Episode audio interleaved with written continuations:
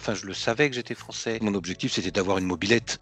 C'était pas de, de parler de mes, de mes origines, quoi. C'était parfait. J'étais l'étranger. Quand son pays d'origine est bombardé par son pays d'accueil. J'ai peur de comprendre trop bien cette euh, violence contenue. Des odeurs euh, iodées, des odeurs de pain avec la pinette derrière. J'ai été choqué par la question. Vous voulez que je vous prouve que je suis français? Le bazar. Le bazar.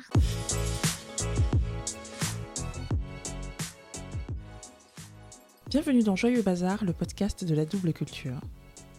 Parce que nos parents ne viennent pas tous les deux du même endroit, parce que la vie nous a trimballés loin de la maison, parce qu'un jour nous avons voulu suivre euh, des paysages, des regards différents.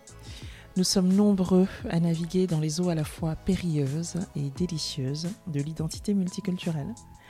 C'est entremêlé, c'est inconfortable, c'est drôle, c'est imprévisible. Ça pique, ça pleure, ça chatouille, bref, on ne s'en sort plus. Et en même temps, on ne s'échangerait contre rien au monde. Je m'appelle Alexia Sena, je suis française et je suis camerounaise. Un peu plus, un peu moins selon les moments. Je m'intéresse à la manière dont on devient soi dans tout ce bazar qu'est la double culture. Les épisodes sont disponibles sur le site joyeuxbazarpodcast.com, sur toutes les plateformes d'écoute et sur les réseaux sociaux avec le compte Joyeux Bazar Podcast. Si le propos vous a plu, laissez des étoiles et un commentaire sur votre appli de podcast préféré. Et n'oubliez pas de vous abonner pour ne rien manquer. C'est parti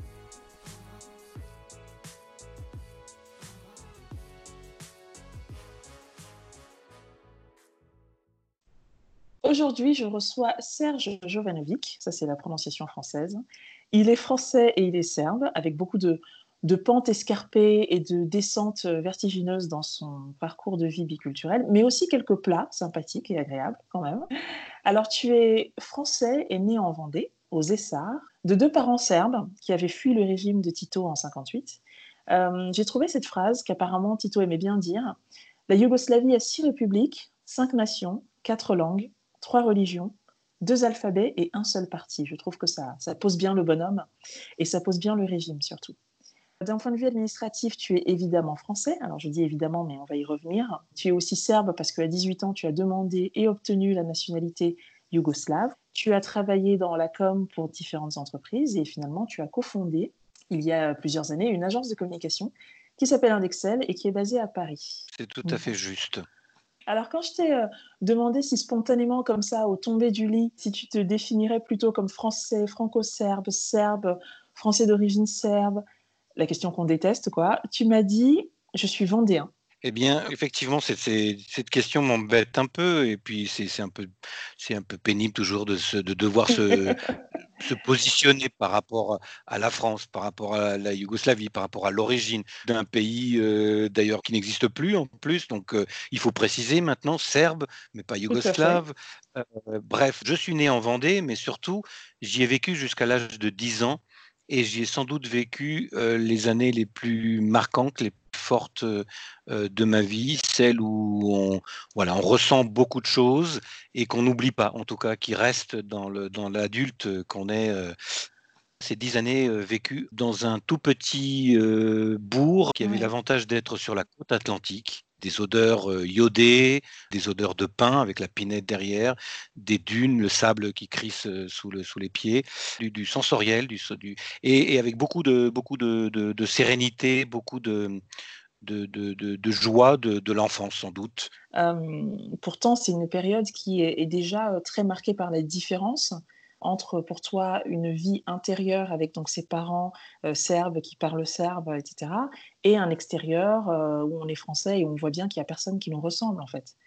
Ah oui, c'est sûr, personne ne me ressemblait, aucune famille ne ressemblait à la mienne par définition. J'étais le, oui, le, le, yougoslave, donc les gens ne savaient pas exactement où est-ce que ça situait, quelque part euh, de l'autre côté du rideau de fer. C'est pas facile à vivre pour un enfant qui, qui souhaite avant tout euh, à ressembler en fait à ses petits copains quoi. On vivait en plus euh, sur une, une, avenue qui, est une avenue commerçante l'été, mais qui l'hiver était absolument déserte. On vivait dans l'arrière-boutique de mes parents. Alors il y a quand même des moments où tu renouais physiquement avec les racines, enfin les autres racines, puisque pendant toute cette enfance et même toute l'adolescence, tu passais tes étés dans ce qui est aujourd'hui la Croatie. Mais le problème, c'est que même là-bas, tu étais différent, tu étais l'autre, tu étais aussi l'étranger. J'étais l'étranger, j'étais le petit euh, Franzouz. On se moquait un peu parce que j'avais un accent. euh, ça me gênait moins parce que, enfin, je le savais que j'étais français. Euh, ça m'embêtait un peu qu'on me le reproche ou qu'on se moque de moi, mais ça me gênait un peu plus, en- de manière un peu plus diffuse en Vendée où euh, je comprenais qu'on me voyait, qu'on me regardait un peu différemment. À l'époque, euh, dans les années 70, euh, à Saint-Jean-de-Mont, euh, les étrangers, c'était les Parisiens déjà qui débarquaient, l'été. Notre famille était un peu une, quelque chose de très exotique. Ce ballottement et ce sentiment de ne jamais être à sa place, tu parles d'un ascenseur émotionnel permanent. Tu l'as réglé à ta façon à l'adolescence en essayant d'être, je me disais, plus français que les Français? Oui, il y a eu, de ça, tout à fait. Euh, à l'adolescence, euh, donc je me suis retrouvé dans une grande ville. Euh, J'étais dans un grand lycée avec beaucoup de, de brassage. J'ai gommé, j'ai gommé en fait mes origines. J'ai pas cherché particulièrement à souligner le fait que j'étais d'origine yougoslave, d'origine étrangère. Voilà, à l'adolescence, mon objectif c'était d'avoir une mobilette. C'était pas de c'était pas de, de, parler de mes, de mes origines, quoi. Euh, j'avais- vraiment bien d'autres priorités. J'entends Enfin, ça. une mobilette et puis, et puis évidemment d'avoir euh, d'avoir une fille qui, qui monte derrière, quoi. Et puis quand même, un peu plus tard, à 18 ans, tu demandes la nationalité yougoslave. Pourquoi? J'ai demandé un passeport, en fait. J'ai demandé un passeport. J'avais envie de revendiquer cette double culture et j'avais envie d'avoir deux passeports. Quelque chose qui montre ma différence aussi, qui montre ma richesse, qui montre mon double environnement. Et donc, euh, c'est passé par le, le, le symbole du passeport Ouais. et c'est passé par euh, un rapprochement vers la culture et vers l'histoire euh, de mon pays d'origine. Je n'ai jamais appris euh, ni l'histoire, ni la géographie, ni la culture, ni la littérature serbe. Je trouvais que ça me, ça me manquait. Je me suis inscrit à l'INALCO, à l'Institut national des, des langues et civilisations orientales, pour suivre des cours de serbe. Tu étais dans une phase où les choses s'équilibraient? Oui, c'est une phase. J'ai cherché, moi, à trouver un peu la paix intérieure, la paix avec euh, ce déséquilibre euh, constitutif de, de, de, de mon histoire. Mais c'est un peu illusoire, en fait. Il y a quand même une, culture qui prend le pas sur l'autre. J'étais jamais vraiment bien, bien d'équerre. C'était toujours un petit peu en déséquilibre. Le, côté français ressurgit plus fort ou le côté serbe euh, euh, prend l'ascendant en fonction aussi un peu de, ses émotions. Et j'assume complètement euh, ces deux aspects qui font, bah, ma richesse, mais aussi un peu mon, côté un peu, parfois un peu déséquilibre. Et tu, parlais de, trouver la paix, justement, euh, comme tu faisais des études d'anglais, tu te retrouves à partir pendant un an en Écosse. Tu découvres une forme de liberté identitaire à laquelle tu ne t'attendais pas en partant. Ah bah là, j'étais parfaitement à l'aise dans la position de l'immigré. J'étais bien parce que euh, je n'avais pas à, à me positionner par rapport à cette, cette biculture qui est une espèce d'insécurité toujours en permanence. Là, c'était parfait. euh, j'étais euh, j'étais l'étranger.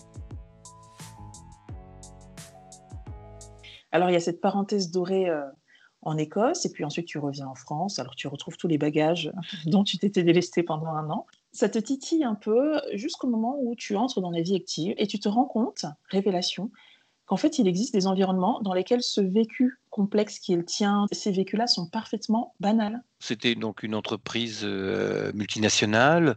Il y avait des Indiens, il y avait des Pakistanais, il y avait des Italiens, il y avait des Brésiliens, il y avait des Américains beaucoup aussi, bien sûr, mais des Français. Enfin, c'était bien mélangé et euh, le fait qu'on soit euh, d'un autre pays, etc., il n'y avait pas de souci puisque puisque c'est le principe même. Voilà, on m'a renvoyé. Euh, un peu l'image de bah ok, t'es d'origine euh, yougoslave ou serbe, mais on s'en fiche quoi. Moi, ça m'a aidé, ça m'a permis de relativiser. On se, dit bon bah finalement, me fait peut-être des nœuds au cerveau, c'est peut-être c'est peut-être plus simple la vie. Euh, On, on est déjà passé par beaucoup, beaucoup de phases, mais j'avais annoncé qu'il y aurait euh, des plats, Oui, des faux plats, des pentes. Oui. euh. Donc, il y a eu euh, l'enfance effectivement un peu écartelée comme ça entre deux mondes, euh, une adolescence euh, où on se revendique euh, français surtout, euh, des retrouvailles avec les origines, donc à travers euh, la, la demande de passeport et euh, l'INALCO. l'expérience du tiers-lieu en Écosse, parenthèse dorée, et puis l'arrivée dans ce, dans ce groupe international. Les choses s'apaisent un peu, tu, tu cesses un peu de te chercher, ça. Et paf, en 91 commence la guerre, la dite guerre des Balkans, qui à ce moment-là est une guerre civile entre Croates et, Serbes. Et tu me dis à partir de là, j'ai fermé les écoutilles. Oui, oui, oui c'était beaucoup trop douloureux.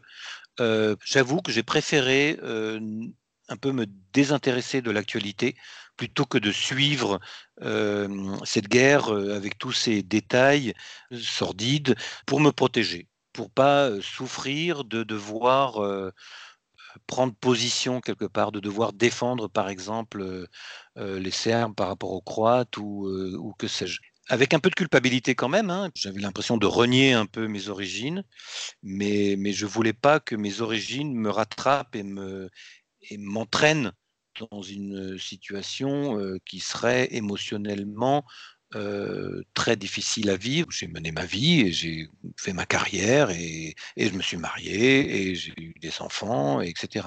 Et puis ça m'a mmh. rattrapé. C'est-à-dire qu'au printemps 1999, euh, quand l'OTAN euh, bombarde Belgrade et que j'ai mon oncle au téléphone et qui me dit ah bah là il faut que te quitte parce que là on, va être bombardé. Ça c'était terrible quand son pays d'origine est bombardé presque par son pays d'accueil. La France n'a pas bombardé directement Belgrade, mais elle était dans l'OTAN, et donc, donc on peut dire que voilà. Et puis, et puis de toute façon, les Serbes étaient les méchants, ils étaient punis pour avoir suivi euh, notamment un fou furieux. Notre ami Milosevic, Voilà. Si tu, commences, euh, si tu commences à expliquer que c'est plus compliqué, tu es déjà en train de justifier. Euh, tu ne peux pas aller contre le, courant et contre, contre l'opinion de l'époque, qui était les, les, bombardements sur Belgrade sont justifiés. voilà. Alors, quand tu m'as raconté cette histoire, juste après, tu t'es senti obligé de la rajouter. Mais je veux aussi qu'on parle de la France qui a accueilli mes parents et je veux qu'on parle de l'amitié franco-serbe. Je t'en prie, Serge, parlons de l'amitié franco-serbe. Oui, c'est vrai, c'est vrai. Pendant la Première Guerre mondiale, notamment sur le front des Dardanelles, les poilus euh, s'étaient liés d'amitié avec euh, les soldats paysans serbes. Cette amitié est restée, est restée forte, elle est marquée, puisque à Belgrade, en plein du, du, du Kalemegdan, le grand parc qui est Belgrade entre, entre le, Danube et la Save, au confluent des deux, des deux grandes rivières, eh bien, il y a un monument, de remerciement au peuple serbe. C'est n'est pas un personnage historique, c'est vraiment pour le peuple français. Et c'est, euh, à ma connaissance, le seul monument au monde où euh, on, célèbre comme ça un peuple, l'amitié d'un peuple. La guerre en Yougoslavie se termine officiellement en, 2000, euh, mais toi, tu attendras 2005 pour remettre les pieds en Serbie. Oui. Dans le premier épisode de ce podcast, je raconte notamment que en partant vivre euh, pendant un an au Cameroun, qui est mon autre pays, je me suis rendu compte que je n'ai plus les codes, que je comprends ce que les gens disent, mais je capte pas ce qu'ils ne disent pas, qui bien évidemment est le plus important. Et toi, qui as écouté cet épisode, tu me dis, au contraire, moi, euh, avec la Serbie, j'ai peur de trop comprendre les sous-textes. Oui, oui, c'est vrai. Euh, la, guerre des Balkans, malheureusement, je pense que ça a révélé aussi la violence contenue euh, des habitants, de la population. Il y a un côté, euh, effectivement, moi, qui me fait un peu peur chez les Serbes, c'est ce côté un peu, qui est aussi euh, très attachant, mais c'est ce côté très sanguin et parfois qui peut dériver dans, la violence. mais c'est peut-être un peu des clichés aussi hein, culturels. Oui, moi, j'ai peur de comprendre trop trop bien cette euh, violence contenue et qui peut exploser. Que signifie l'expression zainat? Bah, L'expression zainat, c'est comme le truc des enfants. Euh, parce que euh, on va le faire exprès, on va aller jusqu'au bout, on va pas se tempérer jusqu'au bout de notre folie, de notre démarche, de notre, de notre but, et, on, et c'est un peu désespéré, on s'entête, tant pis pour les conséquences, on ne va pas se laisser faire. C'est de la fierté un peu. C'est comme ça, moi, que je vois un peu la, un côté très cartésien dans le rationnel français. C'est l'acquis, c'est ce que j'ai, moi, acquis au travers de, l'éducation que j'ai reçue ici, et, euh, le côté, euh, oui, spontané qui peut parfois être explosif, côté serbe. Et moi, je suis un peu entre les deux. Je fais attention à moi-même. Je crains, euh, je sais que je suis parfois un peu, un peu, un peu enthousiaste, un peu, peut-être, euh, voilà, un peu sanguin, et je fais attention à ça parce que j'aime pas, je voudrais pas que ça aille trop loin. Les violons, l'accordéon, l'eau de vie, les larmes de joie, de nostalgie, de désarroi, tout ça euh, alterne et parfois se confond. Mais bon, en, 2005, euh, donc la guerre est passée, tu as digéré un peu, ça a l'air de pas trop mal se passer. Tu as construit une famille ici, comme tu disais, que tu as d'ailleurs euh, emmené euh, là-bas. En 2005, le voyage était en famille. Et puis en 2006, tu dois refaire ton passeport et il se trouve que tu as perdu ta carte d'identité. Je vais à la mairie de mon arrondissement de résidence pour demander un nouveau passeport. Et là, on me demande de prouver ma nationalité. j'ai fait, j'ai fait un bond sur moi-même. Enfin, j'ai fait, voilà, mon, mais comment voulez que vous, enfin, j'étais vraiment choqué. J'ai été choqué par la question. vous voulez que je vous prouve que je suis français? Ça veut dire que tout ce que j'ai construit 40, 40 et quelques années de ma vie, ça repose sur du sable. Je ne suis pas français alors. Tout s'écroulait en quelques, mmh, à mmh. cause d'un papier, à cause d'une tracasserie administrative. L'application euh, pure et simple d'une circulaire officielle. Hein.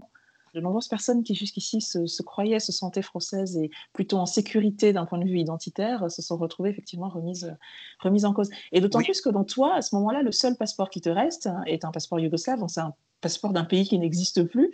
Ce qui veut dire qu'en fait, quand tu sors de, de, de la mairie ce jour-là, tu te retrouves réellement à ce moment précis apatride. Qu'est-ce qu'on fait? On me, renvoie à la frontière, je retourne en, Yougoslavie, la Yougoslavie n'existe plus, je retourne en Serbie. C'était complètement euh, absurde, surréaliste et ça m'a ramené, oui, à l'enfance, enfin, à la Vendée, à, Saint-Jean-de-Mont, euh, qui, m'a forgé, quoi. Et je me dis, mais tout ça, c'était faux alors? Je n'existe pas, quoi. Bon, le problème s'est résolu, euh, mais c'est un accro qui, qui, qui a laissé des traces. Tu as deux enfants, ton fils s'est mis à apprendre le serbe, euh, mais tu, as une position plutôt euh, distanciée par rapport à, la transmission, euh, notamment de la langue? Je, me méfie toujours un peu des, injonctions. Je me suis fait engueuler, il n'y a pas d'autre mot, plusieurs fois en Croatie ou en Serbie. Comment ça se fait que tu n'as pas appris à tes enfants le serbe? Bah oui, mais non. Pourquoi, pourquoi est-ce que j'aurais dû leur imposer? S'ils veulent s'intéresser à leurs origines et ils feront la démarche que j'ai faites. Ils pourront toujours euh, suivre des cours euh, euh, de serbe. Ils peuvent poser des questions. Leurs grands-parents qui sont toujours en vie, ils peuvent lire. Ils peuvent. ça leur appartient effectivement. L'origine, c'est bien, mais il ne faut pas que ça soit un diktat. Eh bien, je crois que nous arrivons à la question qui tue, celle qui clôt tous les épisodes. Nous, les, les multiculturels, alors que ce soit de sang ou de culture, nous passons un certain temps à devenir qui nous sommes. Toi, Serge, après euh, ces ascenseurs émotionnels dont on a parlé, après euh, toutes ces montagnes russes, ces montagnes serbes, qui dirais-tu que tu es devenu? Ben, je, suis, je suis devenu euh, en fait quelqu'un qui, est encore en construction.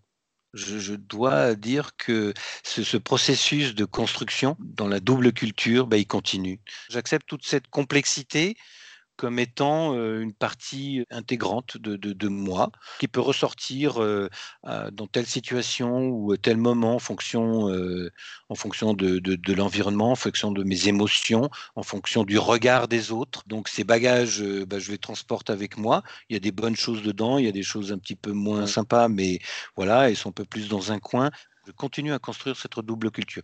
Le fait, par exemple, d'en parler euh, ce soir avec toi, Alexia, bah, ça contribue aussi à ça. J'ai mis des mots sur des sentiments, sur des, sur des émotions, et donc euh, je suis content pour ça.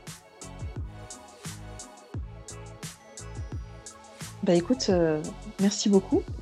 Je, je pense, j'espère que les auditeurs du podcast, ça les fera avancer aussi. Merci Alexia.